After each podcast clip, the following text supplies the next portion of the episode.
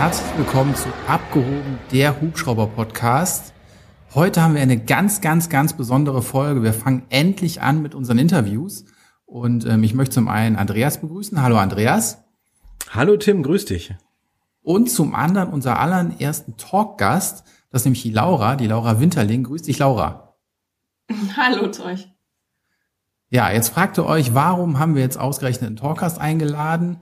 Weil wir einfach interessanter werden wollen, Menschen vorstellen wollen, die auch mit der Hubschrauberei angefangen haben, mitten dabei sind, irgendwas damit zu tun haben. Und da haben wir uns als allererstes die Laura ausgesucht. Die Laura kennen wir beide jetzt schon länger, Andreas und ich. Ist eine hochinteressante Frau. Und ja, Laura, stell dich doch mal ganz kurz erstmal selber vor, kurz zu deinem Background. Nicht alles, da werden wir dich eh noch zu ausfragen. Wer bist du? Wer bin ich? Also erstmal bin ich jemand, der sich auch fragt, wie komme ich zu der Ehre, in dem ersten deutschen Hubschrauber-Podcast als erster Gast mit zu sein. Aber das dürft ihr mir dann nachher vielleicht noch ein bisschen genauer erklären.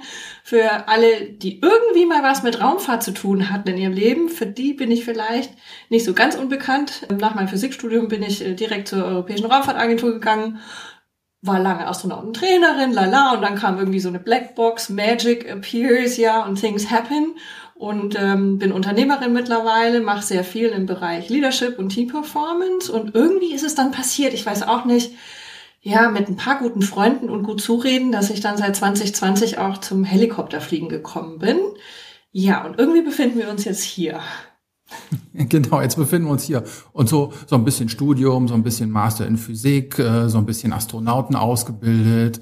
Also ich glaube, das klingt für unsere Hörerschaft schon mega speziell und mega spannend bist deine eigene CEO von deinem eigenen Unternehmen und bist jetzt das allerbeste von allem Hubschrauberpilotin, mittlerweile auch Berufshubschrauberpilotin. Und das alles, was da so in der Vergangenheit ist, ist total interessant, aber wir sind der Hubschrauber-Podcast, was mich total interessiert, weil ich es total gut finde, wenn Frauen in unsere Branche reindrängen. Was hat dich dazu gebracht, Hubschrauberpilotin zu werden? Was war dein Antrieb? Also für mich persönlich tatsächlich war der Antrieb meine immer noch beste Freundin, die vor ein paar Jahren irgendwann mal heimkam von ihrer, was weiß ich, zigten PPL-Stunde im Helikopterfliegen und gemeint hat, so halb in der Tür stehend, Laura, fang zum Helikopterfliegen an, das wäre was für dich, das kannst du. Ach so, und im Übrigen, so ein Gerät, was da auf dem Mond irgendwann mal landet, sollten wir da mal hinkommen. Das landet eh eher wie ein Helikopter und nicht wie ein Flugzeug. Also los bei mir ist das im Leben ein bisschen, also zum, zur Hälfte mit Trotz verbunden, wenn mir jemand sagt so, du kannst das nicht, mach das mal, ja, dass ich dann sage, ja, ich zeig dir mal, ob ich das kann oder nicht. Oder es kommt tatsächlich jemand, dem ich sehr vertraue und kommt dann so an wie, wie sie damals und sagt, fang mal an mit der Fliegerei, ich glaube, das lohnt sich für dich. Und ja, hätte ich damals gewusst, was ich mir antue, was die ganze Lernerei angeht und wie lang dieser Weg ist und tatsächlich auch, wie viele Steine man da selber rollen muss, um irgendwo mal zum Zuge zu kommen, hätte ich zweimal vielleicht nochmal drüber nachgedacht, aber so ist es, so ist es tatsächlich passiert. Also meine größte, meine größte Motivation war dann, jemand, dem ich sehr vertraut habe, hat gesagt, mach das. Was Versuch das zumindest mal. Okay, was konntest du denn als Astronautentrainerin mit in dieses Hubschrauber-Level nehmen? Gibt es da irgendwie kompatible Stellen? Also zum, ach Gott, wie, wie lang dauert der Podcast heute? 13 Stunden. Also zum einen ist es ja die Sache, wenn alles, was ich gemacht habe und machen durfte für die Europäische Raumfahrtagentur in Köln, ja, mal kurz Klammer auf, wer das nicht weiß, zack mal kurz eins auf die Hände. Köln ist das Houston Europas. Wir haben dort unsere Astronauten sitzen, die auf die ISS fliegen. Alle die, die dorthin wollen, egal aus welchem Land, Klammer wieder zu, ja. Man kann, egal mit wem man sich auseinandersetzt im Leben und wen, wen man an sich ranlässt, sehr viel lernen. Wenn man nur die Muße dazu hat.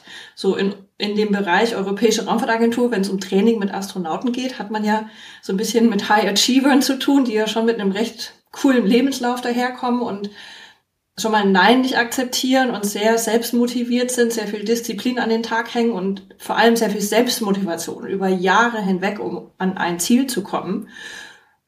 Ja, und das färbt ab, leider, muss ich sagen. Also es sind sehr viele Dinge passiert, auch während meinen zehn Jahren dort am Astronautenzentrum, die ich wahrscheinlich draußen in einer jetzt mal ganz pur deutschen Firma wahrscheinlich so gar nicht angefangen hätte.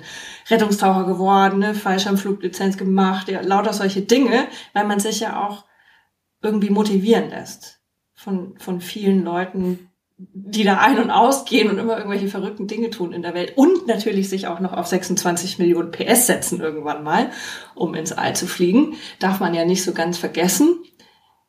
Also das ist alleine schon dieses, ne, man steht da und beobachtet andere Menschen. Und das war mir vergönnt. Ich durfte, durfte Menschen zusehen, die absolut diszipliniert und ne, so ganz weit, mit einem Blick nach oben ganz weit gucken. Und da habe ich mich wiedergefunden. Ja? Also ich mag halt gerne genauso diesen Antrieb, ne? das Mitmachen. So, ah, guck, das, dann machen die das auch, okay, dann kann man das selbst auch machen. Und dann wechsle ich mal kurz die Seite, also nur aus dieser beobachtenden Rolle wieder zurück hinter meinen Schreibtisch, also diese Art Astronautentrainer, diesen Job, den ich hatte. Also nicht nur diese Menschen zu unterrichten, sondern in meinem Job als Trainer galt ja dasselbe. Absolute gute Vorbereitung, du musst mit Prozeduren arbeiten, du musst vor allem technisch versiert sein, ja, also keine Scheu davor, weil das gilt für Helikopter wie für Raketen, die machen keinen Unterschied, wer du bist. Die wissen nicht, ob du ein Mann oder Frau bist, die wollen einfach nur bedient werden. Und bitte mach das richtig. Also es geht drum, setz dich hin, lese die Prozeduren gut durch, beschäftige dich damit, kenn Simulation, ja, wir haben Simulatoren, genauso wie es beim Helikopterfliegen das auch gibt, gibt es eben für die Raumfahrt auch. Kenn einfach deine Umgebung, kenne alles das, diese Werkzeuge, mit denen du hantieren musst. Ja, das war mir also irgendwie, musste ich zehn Jahre lang irgendwie doch schon machen, dann war das jetzt nicht so ganz schlimm, das auch beim Helikopterfliegen anzuwenden. Okay, genau da ähm, kann ich mal reingehen, weil ähm, was du jetzt auch gesagt hast, äh, du hast da im Endeffekt, du hast das Wort jetzt nicht benutzt, aber es sind Alpha-Männchen und Weibchen, die da zum Mond, ins All fliegen wollen, weg von unserer Erde. Wir haben letztens auch über CRM und MCC gesprochen. Das sind ja auch Begriffe, die du kennst. Das hat sich jetzt so angehört, als wären die gar nicht so kompatibel dafür. Oder sind die dann wieder so Kopfmenschen, dass die von ihrer Alpha-Position umschalten können und diese Ressourcen wieder aktivieren können? Ja, kriege ich relativ häufig diese Frage, ja. Wie, wie kann das sein, dass von oben sechs, sieben bis zehn Menschen in der Raumstation einwandfrei, ohne Querelchen miteinander arbeiten können und das über mehrere Monate. Das kann ja gar nicht gut gehen, weil wie machen die das schon alleine, wenn dort oben die Kapsel ankommt, da will ja jeder als erstes raus. Ja, oder nicht, kriegt hier nur keiner Frage. mit. Ja, oder, oder nicht. Ja, keiner kriegt blaue Flecken deshalb. Ja, die kriegen die blauen Flecken woanders her, aber das ist vielleicht Anekdoten für später. ähm, Deswegen also absolut legitime Frage, die wir ja hier unten sehr häufig erleben, doch immer noch, vielleicht manchmal beobachten und auch weil wir manchmal selber drin stecken, dass Menschen um uns rum dann schon die Ellbogen ausfahren, wenn sie irgendwo hin möchten. Ähm, ist ja prinzipiell jetzt erstmal nicht wertend schlimm gemeint, ja. Wir alle sind irgendwo mal hingekommen und mussten uns durchkämpfen, vielleicht auch manchmal halt nur gegen uns selber. Bei denjenigen, die jetzt so durch meine Hände gegangen sind, ne, sprichwörtlich im übertragenen Sinne im Training, habe ich nicht einmal erlebt, dass die jemand anderem irgendwie hinten ins Knie einmal so reinboxen. Ne, jemanden so mal kurz das Bein stellen, weil dann kann ich, dann komme ich weiter in meinem Training, dann bin ich schneller fertig. Die wissen ganz genau, das funktioniert nicht. Also dieser Teamgedanke ist unheimlich groß und da, da laufen viele Stränge zusammen ist auch in der Fliegerei ähnlich, ja. Vor allem, also ihr beide wisst äh, jeweils aus euren Berufen, ihr habt beide eine harte Auswahl hinter euch gebracht in verschiedenen Maß und Leveln und auch mit verschiedenen Hürden, ja. Aber uns allen sind so bestimmte Ein äh, Auswahlgespräche vielleicht noch bekannt und auch so ein paar Tests, die man da vielleicht machen musste. Und so ist es ja bei Astronauten genauso. Also diese Auswahl dauert im Mittel eineinhalb Jahre lang und also für alle, die die schon mal gemacht haben, ja, da gibt es so schöne Tests in Hamburg beim Deutschen Luft- und Raumfahrtzentrum, da muss man sich hinsetzen einen Tag, dann wird, wird man gequält, ja. Solche Tests und, und noch alles, was danach kommt, also psychologische Auswahlverfahren stellen ja schon mal sicher, dass die Menschen, die am Ende rauskommen, ah, schon mal gut denken können, eine Art Cleverness haben, wenig Aggressionslevel, bitteschön, vor allem am, unterm Strich rausbekommen und auch eine Sozialkomponente. Jedoch nach dieser Auswahl, zumindest beim Astronautenverfahren 2021, haben wir 23.000 Menschen gehabt, die sich bewerben auf fünf Stellen. Die fünf fangen jetzt an im April. Wie stellt man sicher, dass unter den fünf jetzt also derjenige ist, der da oben nicht als erstes durch die Tür ist jeweils? Na, das kommt ja auch durchs Training. Weil eine entscheidende Sache, was viele hier unten vergessen, stelle ich aber wieder fest, wenn ich bei Firmen bin, wir geben manchen anderen Menschen oder uns selber oder Gruppen gar keine Zeit mehr, sich zu finden. Und das ist ein Rollenverständnis. Wenn man irgendwo für ausgewählt ist, ist man ja erstmal Individuum. Und Tim, da gebe ich dir recht. Da können wir vielleicht meinen, ah, der oder die, die packen doch mal die Ellbogen aus. Aber wenn man diesen Menschen Zeit genug gibt, zusammen zu wachsen, und da ist Deutsch so schön, man zusammenwachsen, ne, auseinandergeschrieben oder zusammen, ja, hat, hat einen enormen Vorteil und ist, glaube ich, das wichtigste Mittel. Also Zeit ist der wichtigste Faktor, um ein gutes Team zu formen. Ja, mal abgesehen von dem großen ganzen Ziel, was man vielleicht noch verfolgt. Wie lang wachsen die jetzt zusammen, bis die, wenn sie denn mal da oben irgendwie hochfliegen? Die dürfen eine ganze Ecke zusammenwachsen. Jetzt äh, zum Beispiel unsere neuen, die jetzt beginnen Anfang April, die wachsen erstmal ein Jahr lang nur bei uns mit Schulbank, ganz normal Theorietraining zusammen und dann heißt warten auf den einen berühmten Anruf, wo es dann heißt, okay, du darfst tatsächlich jetzt auf eine Mission gehen. Mission heißt entweder immer noch ISS oder Mond tatsächlich. Wieder mal kurz Klammer auf, ja, wir fliegen zurück zum Mond. Jubel, Jubel, ja, wir werden es alle wieder sehen können, Klammer zu. Und dann und dann fängt eigentlich die Geschichte erst an, weil dann geht es ungefähr drei Jahre mit gepackten Koffern quer über den Globus zwischen Köln und Houston und immer noch Moskau und den Japanern und den Kanadiern schicken wir ja alle, die irgendwie auf die ISS fliegen, erstmal um den Globus zig Male in drei Jahren. Und da hat man dann erstmal auch schon genug Zeit, sich A mit sich selber und B mit diesen anderen Zweien vielleicht oder dreien maximal auseinanderzusetzen, die dazukommen. Die ESA, also die Europäische Raumfahrtagentur, hat was Schönes anderes kreiert, was ich jedem nur wärmstens ans Herz legen kann. Ist vielleicht, vielleicht eher so auch aus Tims Riege. Tim kennt vielleicht Abwandlungen davon. Also bei uns heißt das Überlebenstraining. Ich weiß nicht, wie das bei der Polizei heißt früher, ja, um die Kleinen fit zu machen.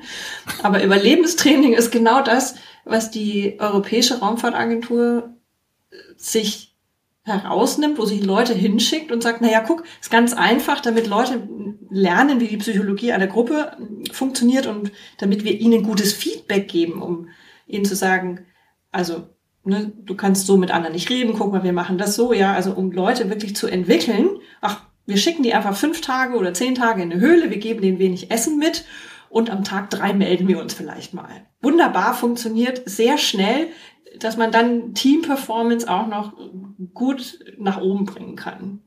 Ah, neue Ideen für die neue nächste Berufspilotenausbildung. Gute Idee.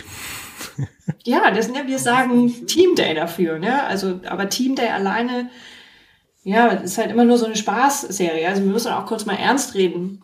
Das ist ja nicht nur ein Zirkus, wo man über Jahre hinweg irgendwelche Menschen ausgewählt hat, die irgendwie genug Mumm haben in den Knochen, um gefährliche Dinge zu tun. Ja, gefährlich steht jetzt in Anführungsstrichen, weil man braucht nur die, das richtige Risikobewusstsein für diesen ganzen gefährlichen Dinge, sondern es, es geht darum, dass Leute wirklich das Beste werden, was sie sein können, um erfolgreich im Team zu arbeiten. Hm? Hm. Was du eben gesagt hast, ne, dass die Astronauten zum DLR gehen und da äh, geprüft werden und so, da bin ich ja quasi schon ein halber Astronaut, weil das musste ich ja auch, habe ich auch schon mehrfach hier im Podcast erzählen äh, auch schon durch und hab's bestanden. Ich hab's bestanden. Ich bin also schon quasi auf dem halben Weg zum Mond. Ein, äh, interessant finde ich, dass das, äh, dass das irgendwie so gleich ist, dass wir Berufshubschrauberpiloten auf ähnliche ja, Dinge testen, wie Astronauten auch getestet werden. Die werden natürlich noch viel intensiver getestet bei 23.000 Bewerbern, aber ähm, bei unseren Bewerbern ist es halt sehr, sehr ähnlich. Und, ähm, ja, ich, wir geben uns kurz ein High Five, oder Tim? So, klung. Ja, mal kurz zusammen, weil ich habe diesen Test auch schon zweimal gemacht und auch schon zweimal bestanden. Also ich bin mindestens auch so auf dem Weg zum Mond, ja, aber tatsächlich es gehört ja auch noch ein bisschen mehr dazu. Es ist halt nicht nur die Denkfähigkeit, also denken kann ich, ja, Hirn ist da anscheinend und dann kommen so andere Dinge ins Spiel und dann war ich ja, die ja auch ihren Zettel abgegeben hat für die letzte Astronautenauswahl, musste ich dann auch bei den ein bisschen unter zwei Prozent sagen. Schade, ich winke euch jetzt und unterstütze euch von der naja, Bank weiter hinten. Ja, also irgendwann ist halt so, ja, wer viel, wer viele Kandidaten hat, am Ende können nicht immer alle mitkommen. Ja, in der Wunde wollen wir auch gar nicht länger rumstochern. Genau, Aber Aua, du, hast ja. es, du hast es weit geschafft und ähm, du hast dein Licht ja auch so ein bisschen unter den Scheffel noch gestellt. Ne? Du hast noch gar nicht erzählt, wie viele Sprachen du sprichst. Und ich finde es total beeindruckend, dass du fließend Russisch sprichst. Da hört es bei mir schon auf beim kyrillischen Alphabet. Da, das muss ich nur sehen, da verstehe ich schon nichts mehr. Und ich glaube, das geht ganz vielen so. Also das ist schon nicht schlecht, was du da alles erreicht hast. Und, ja, das ist nur geschickt, die, die Zeit genutzt, die irgendwie da war. Und ich hoffe, das macht jeder irgendwie. Also ich bin aber auch schon Rebell in mir. Also man, man darf jetzt auch kurz ehrlich sein. Der Grund, warum ich Russisch gelernt habe, ist nicht, weil mein Chef mir gesagt hat, guck mal, du kriegst jetzt die Hälfte der Woche immer frei, um Russisch zu lernen, sondern Laura hat dann auch schon mal gesagt, nee, ich bin jetzt fertig die Woche. Ich muss 40 Stunden im Büro sitzen, was ich nicht richtig finde. Mach jetzt die Tür zu und ich lerne jetzt eben in der Zwischenzeit Russisch. Das war einfach mein Ding. Ja, also habe ich ständig bei meinen Schülern, wenn ich denen nichts ähm, an Aufgaben gebe, dann kommen die wieder und sprechen auf einmal Altchinesisch. Furchtbar. ja, gut, das ist okay, aber äh, bei mir war es natürlich ja auch so, dass ich sehr, also zum einen sehr russlandaffin irgendwie bin. Ich habe mir meinen Job damals in diesem Team, dieses, dieses Trainerteam ja auch so ausgesucht, weil ich wusste, oh, wenn ich in dieses Trainingsteam reinkomme für die Astronauten und Kosmonauten, dann komme ich definitiv nach Russland. Und es war eigentlich aus meiner, aus meiner Gier schon des Reisens geboren, dass ich wusste, cool, dann schickt mich also mein Chef eh irgendwann nach Russland und dann war ich da und dann habe ich festgestellt, oh, irgendwie russische Seele. Wir lassen kurz ja auch politische Dinge raus. Ja, russische Seele ist sehr weit und spannend. Das hat Sinn gemacht für mich, dass ich dann irgendwann angefangen habe, natürlich mich damit zu beschäftigen und das zu lernen. Aber hier ist eine wichtige Sache und ich glaube, das geht ja auch genau darum bei euch im Podcast. Es geht drum, was ist denn die Motivation? Wie kommen wir denn dahin? Weil also zu mir schaut noch keiner hoch, was das Fliegen angeht. Ja, das seid ihr zwei Herren, da, definitiv. Bin ich mir sehr sicher von all denen, die zuhören jetzt, ist, ist ihr seid auf, auf einer Ebene, da kommen viele nicht hin, die können sich das nur erträumen, die finden das einfach toll von euch zu hören. Man darf aber nie vergessen, also es stecken immer Jahre drin und in der Zeit, wo ihr das gemacht habt, habt ihr dafür halt andere Dinge nicht gemacht. Und so ist es mit mir jetzt, dieses kleine Lichtlein als Beispiel heute, ich habe eben auch meine Zeit so und so genutzt und deswegen habe ich halt nicht tausende Stunden auf meinem Fliegerkonto, sondern nur sehr wenige. Ja, muss ich die nachher eigentlich erzählen? Ich weiß ich gar nicht. Ich halte sie mal noch außen vor, weil viele sind es ja nicht. Ich habe dafür ja, eben bist andere du auf dem besten gemacht. Weg, uns einzuholen, ne? Ich bin, ja, im Sturm. Auch in Anführungsstrichen für jeden, der es jetzt nicht gehört hat, meine Ironie, aber okay. Toll, faszinierend. Aber Laura, das muss man wirklich sagen, du machst eine ganze Menge. Jetzt bist du ja Berufspilotin geworden. Das heißt, ich nehme jetzt mal so aus deinem Lebenslauf heraus, das Lernen ist ja eigentlich relativ leicht, gefallen, gerade in dieser Menge von dem Stoff, oder? Spielst du jetzt auf die wunderschönen, auf die wunder, wunderschönen LBA-Prüfungen an? Meinst du etwa das? Ja, Themen. Okay, alle, die jetzt zuhören und sich irgendwie vorgenommen haben, sie möchten jemals in die Fliegerei kommen und möchten jetzt eben auch entweder ein ATPL in Angriff nehmen oder CPL und müssen durch diese Theorieschule durch. Ach ja, was soll ich sagen? Zum einen habe ich Mitleid zu, mit euch, zum anderen muss ich sagen, hey, es wird auch nicht so schlimm. Ist mir das Lernen leicht gefallen? Weißt du, die schwere Frage ist so rum zu beantworten. Ich kann jedem nur sagen, nehmt euch Zeit dafür. Das könnt ihr wahrscheinlich auch bestätigen. Nehmt euch Zeit dafür mhm. und konzentriert euch darauf. Also bei mir, ich hatte einfach das Glück, ich bin selbstständig, ich konnte mir damals die Zeit einteilen und habe das in fünf Monaten einfach abgerissen und habe nichts anderes gemacht. Aber ich habe auch tatsächlich nichts anderes getan. Und es war als noch, als hätte ich noch mal Abi schreiben müssen, gefühlt jetzt, weil es war also genauso viel und genauso sinnlos am Ende. Und leider. Um ich muss das mal gerade in eine Relation setzen. Fünf Monate. Ich sag meinen Schülern immer, die damit anfangen, wenn ihr schnell seid, aber dann müsst ihr euch viel Zeit dafür nehmen. Dann schafft ihr das in einem Dreivierteljahr. Diese Theorie so.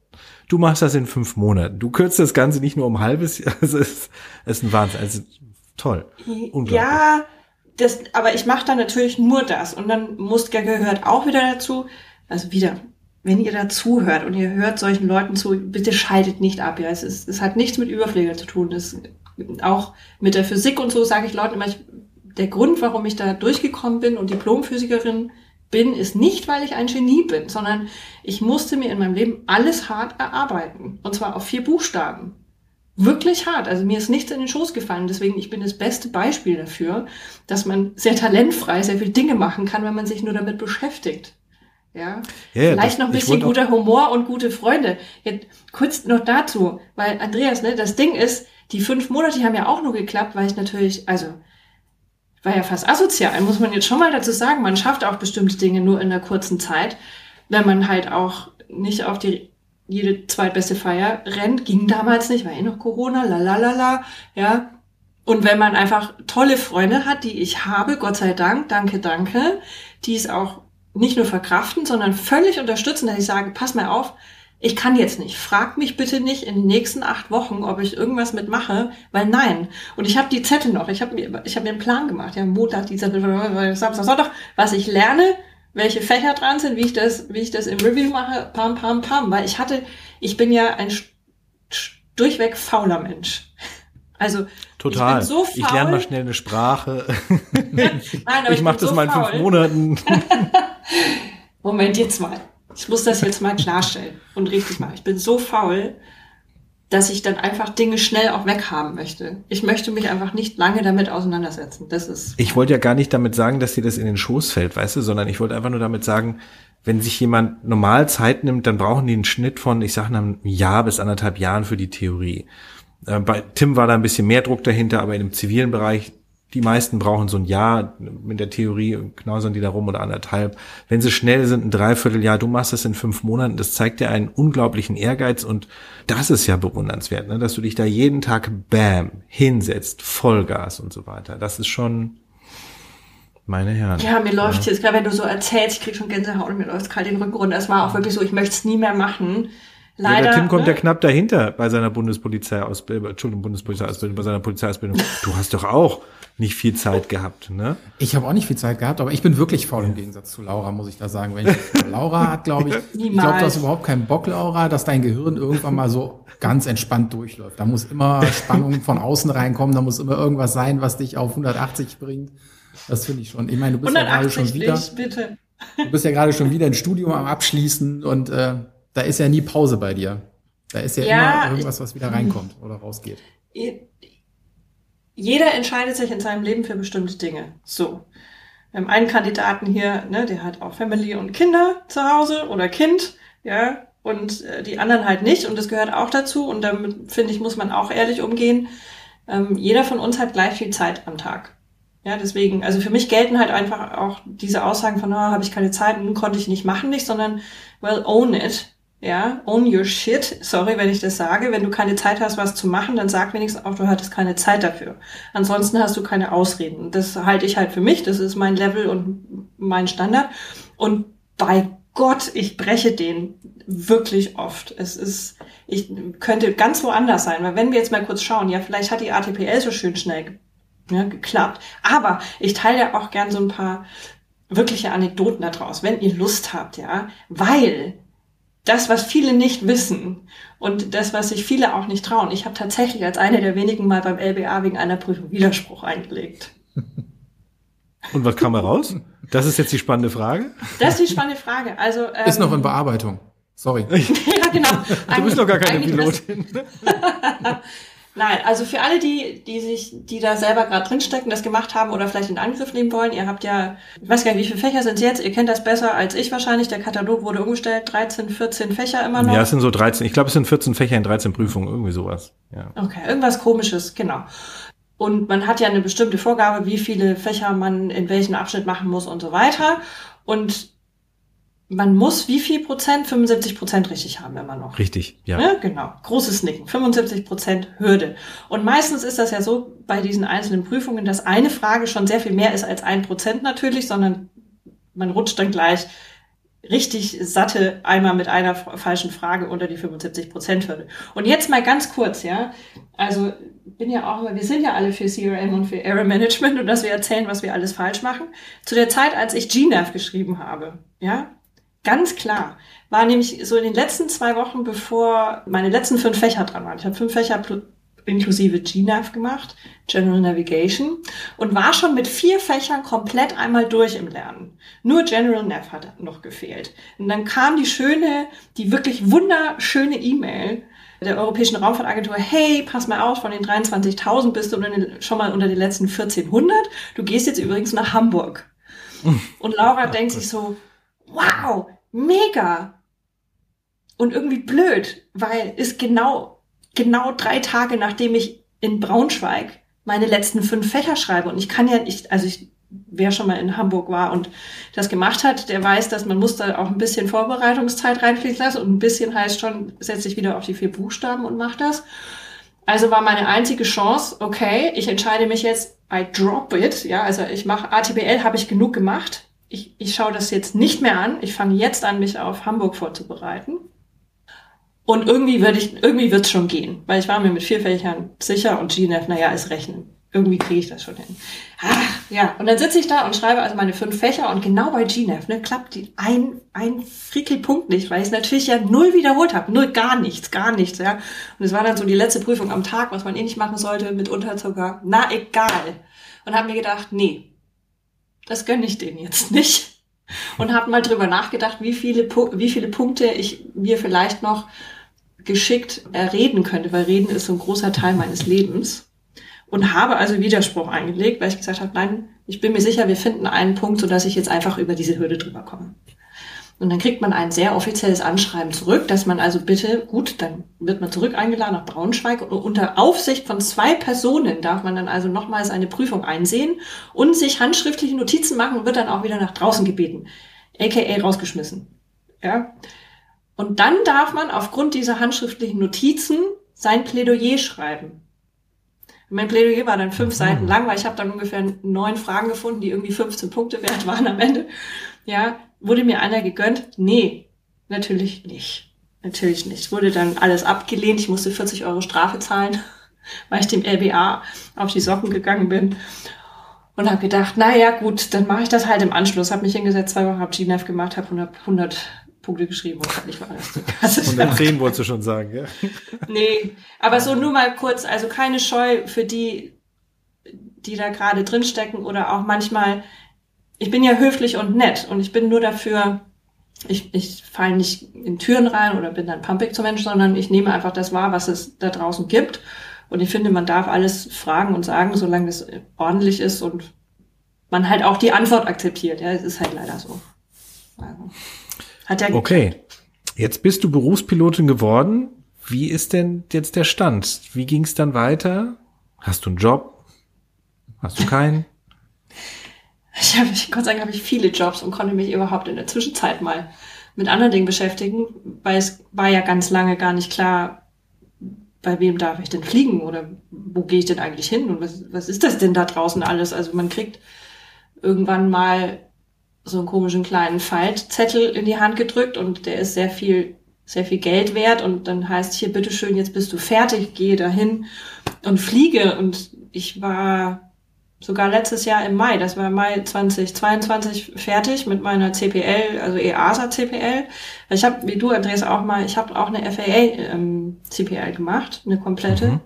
Mhm. vorher schon und dann nochmal die komplette Chose ähm, bei uns zu Hause hier in Deutschland. Und fand ich gut, dass ich dann fertig war, habe das auch sehr schnell durchgeboxt. War ja immer noch für einen etwas erhöhten Zweck, wenn ich so sage dass ich äh, bei Zeiten fertig werde. Nur dann war nichts kam dann, nichts, da ist ja niemand da. Also für mich war das so, okay, ich bin jetzt fertig und habe in meiner absoluten Euphorie und meiner Naivität, die ich, die ich hoffentlich sehr lang behalte noch in meinem Leben, mal so rumgeschrieben, überall dahin, wo ich dachte, ach, die Länder oder diese Orte oder irgendwie das und das würde mich interessieren zu fliegen. Habe auch eine Hughes PPL gemacht und dann den Rest nur auf eine R44, also fliegt eh überall auf der Welt, bitteschön. Irgendwo wird doch mal einer Ja sagen, dann verbringe ich halt irgendwie zwei Monate mal zum Fliegen. Ja, Pustekuchen. Mit einem müden Lächeln habe ich nicht eine von meinen 20 E-Mails irgendwie nur eine Antwort bekommen. Zwei haben mich tatsächlich ausgelacht. Einer hat mich zurückgerufen und gesagt, Mädel, wir werden niemals Frauen einstellen. Ja, nee, war nicht in Europa. Echt? Doch, also es ist tatsächlich jemand aus äh, Südafrika gewesen. War ein sehr, sehr ehrliches, sehr interessantes Gespräch, aber auf jeden Fall, also solche Gespräche gibt's bei uns in Europa gar nicht, aber nee, würden die einfach nicht machen. Okay, das war also so Ende vom Sommer, wo ich dachte, ja, schön. Also ich habe jetzt praktisch einen kleinen Papierzettel, den ich in meine Hosentasche falten kann, der so viel wert ist wie ein Zwei-Zimmer-Apartment in der größeren deutschen Stadt und kann jetzt nichts damit tun. Super. Manchmal braucht es den Anstoß von draußen, entweder mit, mit Leuten oder mit Begebenheiten. Und bei mir war es eher mit Leuten, ja, einer davon sitzt hier mit, ja, muss man schon sagen. Also Tim weiß ein bisschen von meiner Leidensgeschichte und hat irgendwie gesagt, ja, komm, jetzt ist eh bald Rothaus in Köln, jetzt wir schauen mal, dann da wird ja irgendwas mal gehen, da kann man sich mal mit Leuten unterhalten, dann kriegst du mal ein bisschen Einblick. Und das kann ich auch nur jedem sagen, so klein wie das vielleicht äh, fein auch hier noch ist, aber es lohnt sich hinzugehen, ja, um wenigstens mal ein Gefühl zu bekommen für ein Metier, was sonst schwer greifbar ist. Und so war es für mich dann auch. Also sind wieder Dinge passiert und Leute haben geredet und irgendwie, ja, dürfte ich dort mit auf die Messe gehen letztes Jahr im Herbst und mm, fand es super, weil innerhalb von den drei Tagen praktisch sich mein ganzes Blatt gewandelt hat. A, wirklich nette Menschen kennengelernt, ein Gefühl dafür bekommen, was man überhaupt machen kann und was nicht. Ja? Andreas, wir haben uns auch darüber unterhalten, ja, bei euch zu fliegen ist, ist ihr habt auch sehr hohe, einen sehr hohen Standard, ja, wie man überhaupt durchkommt und wann, wie man das machen kann und das mir auch sehr realistisch erklärt, wie das funktionieren könnte und wie lange das braucht aber auch. Und da ist noch was sehr Gutes passiert, ja, in, in, sogar bei euch am Stand, muss ich sagen. Okay. okay. Ich hatte nur gehofft, dass du keine Rundflüge machst, dann dauert es nämlich ewig, bis du deine Stunden zusammen hast, ja. Das stimmt, aber wir kommen da gleich drauf, dann dauert es ewig, bis du deine Stunden zusammen hast, weil die Frage ist auch, und das ist mir dann auch erst in dieser Zeit bewusst geworden, jeder, jeder ist, äh, entschuldigt, ja mal, jeder ist so geil auf diese Stunden. Klar, verstehe ich, bin ich auch da. Aber die Frage ist ja, warum denn? Holy shit, warum seid ihr denn alle so geil auf diese Stunden? Ne? Also woran liegt's denn bei euch allen? Und woran, was, warum bin ich das denn? Oder bin ich das überhaupt? Also ich muss ja erstmal für mich einordnen, jetzt habe ich diese Lizenz, was will ich denn damit? Und da muss ich erstmal fragen, was gibt's denn überhaupt? Also wen, was möchte ich machen? Weil es ist eine Dienstleistung, ja, Helikopter zu fliegen. Also we, welche Sparte möchte ich denn gern erfüllen? Und möchte ich möchte ich jetzt nur Rundflüge machen? Nee, also ich bespaß gerne Menschen und ich bin gerne auch immer dafür da, Leute in neue Sachen mit einzuführen und denen viel zu erklären, aber das nur machen, das würde mir ja nicht taugen. Das da, das mache ich gern zwischendurch, aber irgendwann, irgendwas fehlt dann und dieses irgendwas musste ich erstmal fassen können. Ja, und äh, schön, dass du es Und natürlich wusste ich auch davon. Kurz, äh, bevor, bevor wir wieder auf allem vorbeigerattert ja, sind, ähm, nämlich diese European Rotors, wie du schon gesagt hast. Ne? Ähm, wenn da Leute sind, die, die nicht wissen, wie es weitergeht, wie du in dem Moment, ne? du hattest deine Lizenz, wusstest nicht, wo du hin sollst und European Rotors, da ist für dich nochmal eine ganz neue Welt aufgegangen, weil du einfach Leute und Möglichkeiten kennengelernt hast. Ähm, unser Podcast ist da entstanden, weil ich in Andreas einfach gefragt habe, sollen wir das mal ausprobieren? Das, das ist, richtig. Das ist echt eine Idee. ganz, ganz kleine Messe in Köln gewesen im Vergleich zu allen anderen Messen. Da war eine Halle, die war ja, 80, 90 Prozent gefüllt, das war's dann auch. Da treffen sich aber einfach die entscheidenden Leute und das ist wichtig. Ne? Es ist gar nicht so wichtig, wie groß ist eine Messe, sondern einfach sind da die Leute, mit denen ich äh, in Kontakt treten will. Und die ist dieses Jahr in Madrid. Ich bin mal gespannt, wie sie sein wird. Mit ein bisschen Glück bin ich da. Es sieht im Moment so aus. Für mich wird es da total interessant, was Firefighting, Wildfirefighting, äh, Wildfirefighting angeht. Aber im Sonnenmesse ist genau dafür da, dass ich wenn ich gerade mich informieren will, nicht weiß, wie es weitergeht, Networking machen will und eben nicht in so einer Flugschule bin, die mir diese ganzen, diese ganze Welt eröffnet und mich da hereinschmeißt und mich vorstellt, sondern wenn ich meinen Weg alleine gehen muss, dann ist genau das eigentlich der richtige Ort und da bin ich froh, dass es das mittlerweile in Europa gibt, einfach um zu connecten, um weiteren Weg aufbauen zu können, um Leute kennenzulernen und Möglichkeiten zu finden, wie Laura das gemacht ja. hat. Und der Rest, ich meine, das ist ja auch tatsächlich dank euch. Also ihr habt ja was kreiert, auch aus, aus, aus einer fixen Laune heraus vielleicht, diesen Podcast. Aber guck, hunderte Menschen hören, hören das an und hören uns zu. Danke, danke, weil ihr habt das möglich gemacht, weil ihr eure Zeit dafür gebt.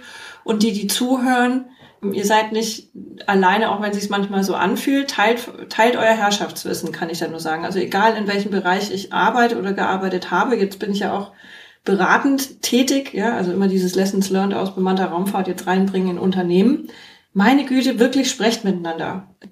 Tim hat es vorhin so schön gesagt, ja, oder schon angedeutet, Alpha-Tierchen hm, ist vielleicht ein bisschen kritisch zu sehen. Zieht eure Ellbogen ein, geht raus und entweder habt ihr eine Frage und, und fragt andere, also sucht aktiv danach oder bietet euer Wissen an.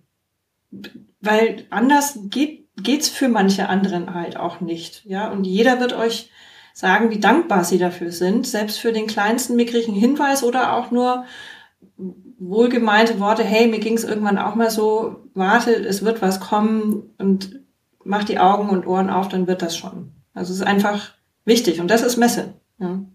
Hm. Vielen Dank für die Blumen.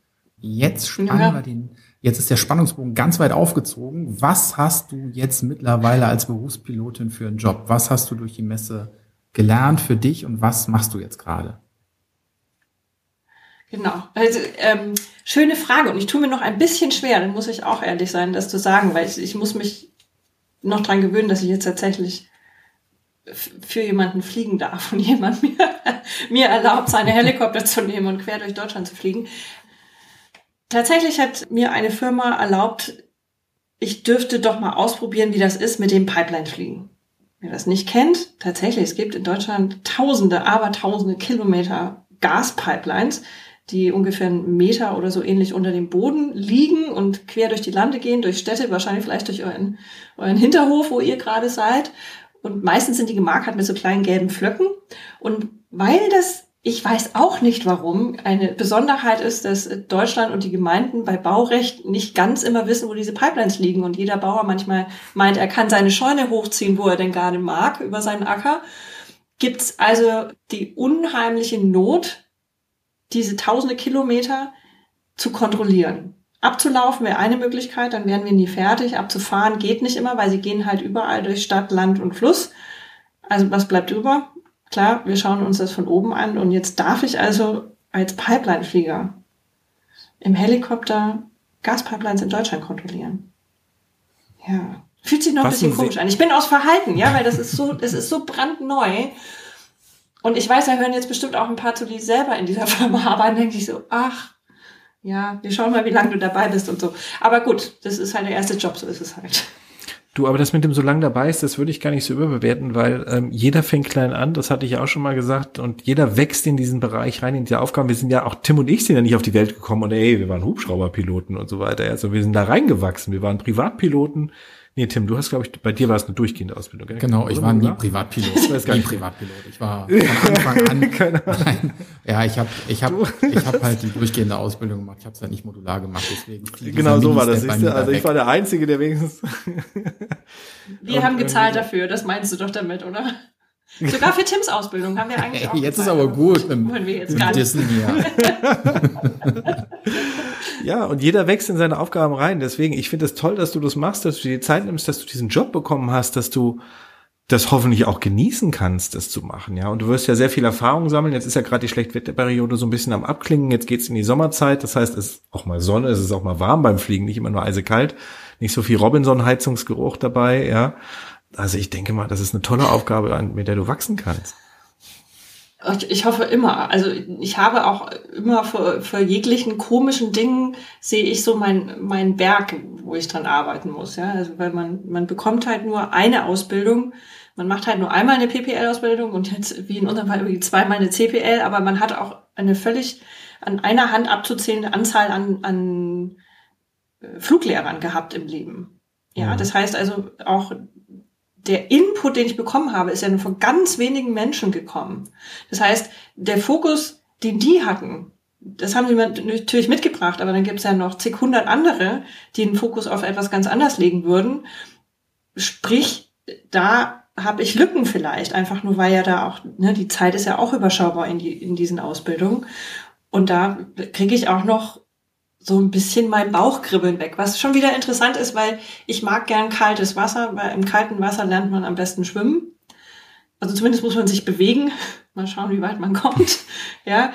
das, das mag ich dann schon gerne, aber das ist jetzt, das klingt zu schön, ja, wir unterhalten uns jetzt hier eine halbe Stunde drüber, guck mal, dann hat sie das gemacht und jenes und dann hat sie ein bisschen gewartet, ein bisschen Däumchen gedreht und dann irgendwie mit einem mal gesprochen und dann ist das so gegangen und so war es ja nicht, also nochmal kurz zurückrudern, also diese Zeit letztes Jahr im Herbst, so kurz vor der Rothors, hatte ich für mich keinen Plan. Kein Plan. Ich habe mir tatsächlich gedacht, okay, ich werde mich jetzt entscheiden, weil ich möchte definitiv kein Geld mehr ausgeben dafür. Ich kann auch kein Geld mehr ausgeben dafür. Ja, entweder es kommt jetzt was, dass ich für jemand anderen fliegen kann oder das irgendwie anders machen kann, aber wenn das nicht ist und wenn das nicht kommt, dann werde ich jetzt auch in Betracht ziehen, diesen Lappen in einem Rahmen an die Wand zu hängen und dann fliege ich nicht mehr.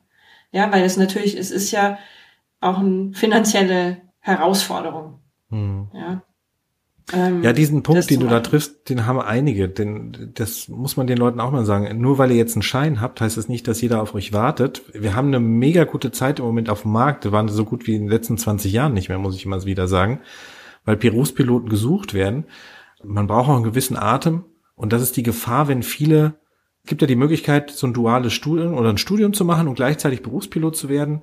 Und viele merken dann, wenn sie einen Schein fertig haben, okay, jetzt kriege ich nicht sofort einen Job, fange ich doch mal mit in dem, in dem Job an, wofür ich mein Studium gemacht habe.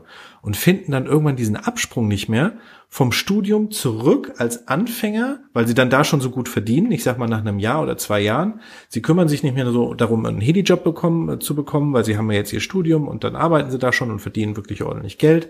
Und dann finden sie irgendwann nicht mehr diesen Absprung, okay, ich muss jetzt wieder unten als Pipeliner für, weiß ich nicht, 2500 brutto anfangen, aber ich verdiene ja jetzt schon irgendwie vier brutto oder sowas, ja. Sage ich jetzt einfach mal. Das ist immer so eine Gefahr, dass dann hast du das ganze Geld umsonst aufgegeben. Da kenne ich unglaublich viele Fälle, denen das genau so passiert ist, ja. Deswegen warne ich immer alle, die ein Studium gleichzeitig machen, sag, hey, aber konzentriere dich darauf, einen Job zu kriegen beim Hubschrauber. Aber du brauchst einen Atem und das Netzwerk, um dahin zu kommen, um dieses Wissen zu tanken, ja, wie Laura das so schön gesagt hat oder auch Tim, ähm, sich auf der Messe oder irgendwo zu begegnen, zu sagen, wow, kannst du mir nicht einen Tipp geben oder kannst du mir nicht sagen, wie soll ich es denn machen? Oder, und dann muss man sich sein eigenes Bild formen, ja. Stimmt, Tim, Tim dreht jetzt auch schon langsam Däumchen, der versteht das gar nicht mit der Ausbildung in diesem selber Zahlen. ich verstehe das Nein, sehr, wir haben ja gesagt, gut. wir hören auch damit. Sehr, sehr der Tim denkt nur an sein großes Plus auf dem Konto, wo bei uns immer noch ein Minus steht. Ah, hör bloß auch. Also Hubschrauberfliegerei, egal wo du das machst und wer für dich bezahlt, das macht niemand, um reich zu werden. Zumindest nicht äh, monetär, nee. sondern eher an dem, was man dort erleben darf. Also das ist äh, ja geistig. Ja, das ist was ganz das anderes. Das ist wirklich wahr, ja. Und, äh, ja, das ist jetzt die Pipeline-Fliegerei möchte ich nochmal drauf, weil jeder Job hat ja so seine Pros und Kontras und äh, wir haben kürzlich auch noch drüber gesprochen, Laura. Magst du mal erzählen, was so das, das größte Hindernis war, um, um damit wirklich jetzt anzufangen, was dich da am meisten beschäftigt hat, was so äh, für jeden, der da einsteigt, ein großes Hindernis ist, aber was es auch für ein Benefit ist an Fliegerei. Weil wenn man später zum Beispiel in die Rettung ja. will oder ein ähnliches, wird das ja angerechnet. Da gibt es ja auch Gründe für. Ja, für die, die sich dafür interessieren, Pipeline-Stunden, die man da sammeln kann, die werden als Hemmstunden angerechnet.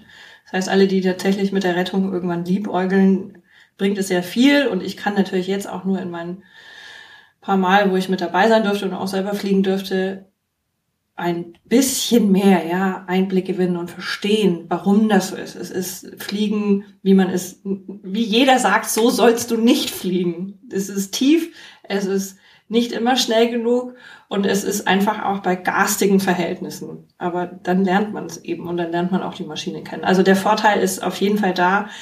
Das ist auch das, was mich so fasziniert dran, weil ich möchte Skill lernen. Also ich bin einfach dran interessiert, Fähigkeit auszubauen irgendwie. Vielleicht in einem Bereich noch, wo ich wieder landen kann. Aber tatsächlich dieses Skill-Level. Das heißt auch, ich habe immer mal die Ohren gespitzt, auch schon während meiner Ausbildung vorher während der CPL, dass es also das Pipeline-Fliegen das gibt, ja, und wie das so abläuft und welche Firma da was macht und überhaupt in welchen Ländern das so geht. Und die, das erstmal, also das größte Hindernis verbaler Natur war, dass mir die allermeisten gesagt haben, ja, wer weiß, ob du das kannst, wer weiß, ob du dafür geeignet bist, weil den allermeisten wird kotzübel. Ja, mhm. Mhm. Mal abgesehen, komm mal, abgesehen davon, ob wir überhaupt einen Job für dich haben oder ob da einer frei ist oder, oder, oder. Und das ist was, das, das nehme ich mir zu Herzen. Ich höre ja Menschen sehr gerne zu, ja, vor allem die, die in meiner nahen Umgebung sind und was machen, was ich vielleicht auch machen möchte. und wusste schon davon so, ah ja, okay, mh, ist halt nicht so die ganz normale Schiene, ist eher so wie Achterbahnfahren fünf Stunden. Na super. Weil ich kenne mich recht gut und ich kann zwar im Auto wahrscheinlich mit Stand, im Handstand umgekehrt ein Buch lesen und es macht mir nichts, aber es hat auch seine Grenzen bei mir und die kommen sehr schnell. Und für mich war, für mich war völlig klar, völlig klar, ja, das wird am Anfang eine echte Herausforderung, weil mir wird es genauso kotzübel werden. Weil ich kann es mir vorstellen von den Beschreibungen, was Pipeline-Fliegen ist. Wenn man mit 180 Grad Kurven bei 80 Knoten bei auf 300 Fuß irgendwo um die Ecke biegen muss und äh, irgendwo, ja, und das einfach stundenlang macht, ja, spannend. Und da, das war eigentlich auch mein großes Anliegen, als ich wusste, ich darf in eure Sendung kommen, dass ich genau das sagen kann. Ja, mir war kotzübel, kotzübel. Ich habe ich kann gar nicht mehr zählen, wie oft ich mich übergeben habe. Und deswegen möchte ich allen, die zuhören, die jetzt lachen, möchte ich sagen, gut, dann wisst ihr das nicht. Dann habt, wenn euch nie schlecht war beim Fliegen, dann seid ihr einfach, ist euer Hirn super zusammen mit dem Innenohr. Das kann halt immer feiern gehen, ja, und ihr könnt anscheinend, macht euch das nie was aus. Es gibt Menschen, denen macht das was aus. So, ja, und das war beim ersten Mal so. Ich habe die Gefrierbeutelindustrie wirklich angefeuert, ja. Danke auch die Piloten, die mit mir geflogen sind und das ausgehalten haben. Ja, wir hatten ein paar, paar mehr Außenlandungen, als eigentlich so notwendig gewesen wären. Das war beim zweiten Mal noch so, das war beim dritten Mal noch so. Und beim vierten Mal war das Ding gegessen. Es war weg. Es war einfach weg. Mein Hirn hat das mit meinem Innenohr und den, der Sensorik aus meinen Augen einfach ausgekaspert und hat festgestellt, also alle beide lügen, ich nehme jetzt das Zepter in die Hand, Hirn gewinnt. Und seitdem ist es weg. Weg. Also von wirklichem absoluten Pur-Chaos während des Fliegens und für mich eine wirkliche Herausforderung, denn Andreas, wir sind in, deiner Heimat in Reichelsheim gelandet, ja, und da war mir gar nicht gut, so dass die, die Leute aus eurer Werft schon gesagt haben, na, wir haben schon euch mitverfolgt, ihr habt, ihr habt ein bisschen oft gehalten auf dem Weg. Ich sag, ja. Ach echt? Haben die das gesagt, ja? Ja, haben die gesagt. Ich weiß auch nicht, warum die gerade uns auf dem Kicker hatten an dem Tag und gucken, mitgeguckt haben beim Flight Radar, aber wer who knows, ja. Und ich habe, ich wurde, weil das ja über ein paar Wochen ging, ne? also ich habe mir das praktisch an einem Tag angetan, auch wirklich angetan, im völligen Bewusstsein. Das wird für mich ist das höchstgradig anstrengend. Ich versuche einen besten Job zu machen. Ich sitze links, also ich fliege ja nicht, sondern ich habe den Laptop auf dem Schoß. Ich muss die Eintragungen machen. Ich muss dem Piloten sagen, wo es hingeht. Ja, ich muss selber noch gucken. Ich muss sagen, müssen wir runter? Ja, nein. Also man muss sich ja auch mitkonzentrieren. Es ist ja Arbeit und habe mir das also einen Tag angetan und dann mal eine Woche gewartet. Dann hat man mir mal noch eine Chance gegeben und gesagt, okay, jetzt kannst du mal wieder mit. Wahrscheinlich auch in dem wirklich, da, da waren mir die Piloten geneigt, die wussten, wir, wir, wir glauben, du, du wirst da drüber kommen über den Berg. Wir sagen vielleicht bei unserem Chef jetzt gerade mal nicht so viel davon. Mhm. Wenn mal jemand mhm. fragt, ja, aber wir warten mal. Ne? Ja, und dann war das jetzt einfach weg. Also deswegen wenn jemand Probleme damit hat, a, offen damit umgehen, dem anderen sagen, ja. Und die anderen, die jetzt schmunzeln, ja hier zuhören, sage ich, ey, nochmal eins auf die Finger, lasst das, weil wenn ihr das nicht kennt, haltet doch die Klappe.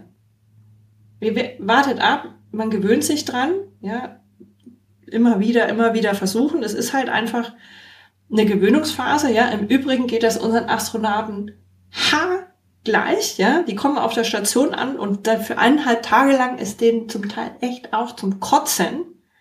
Und dann macht Schnipp und, das, und unser Hirn, die tollste Maschine, kann das einfach. Die rechnet das raus.